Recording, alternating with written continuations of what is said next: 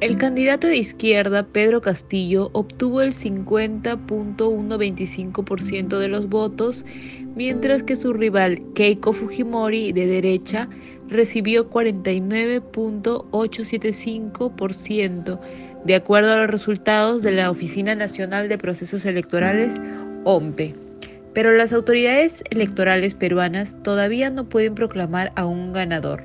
El miércoles pasado, Fujimori anunció la presentación de pedidos de nulidad de 802 actas de votación que representaba aproximadamente 200.000 votos. En total, presentó 945 pedidos, pero solo 134 llegaron dentro del plazo permitido de acuerdo al portal peruano Ojo Público. Según este mismo medio, Perú Libre presentó 148 pedidos de nulidad, pero solo 14 llegaron a tiempo, de acuerdo al portal IEDL Reporteros. Estas acciones de nulidad se presentan ante los jurados electorales especiales distribuidos por todo el país.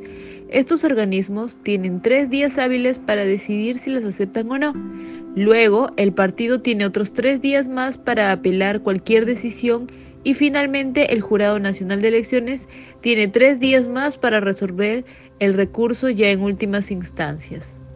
Por los mismos motivos, los pedidos de nulidad podrían retrasar la proclamación de un ganador alrededor de dos semanas, según explicó el experto José Manuel Villalobos, director ejecutivo del Instituto Peruano de Derecho Electoral. Es por ello que estamos viendo en las calles manifestaciones de ambos candidatos, ya que no hay una conformidad todavía, recuerdo los resultados.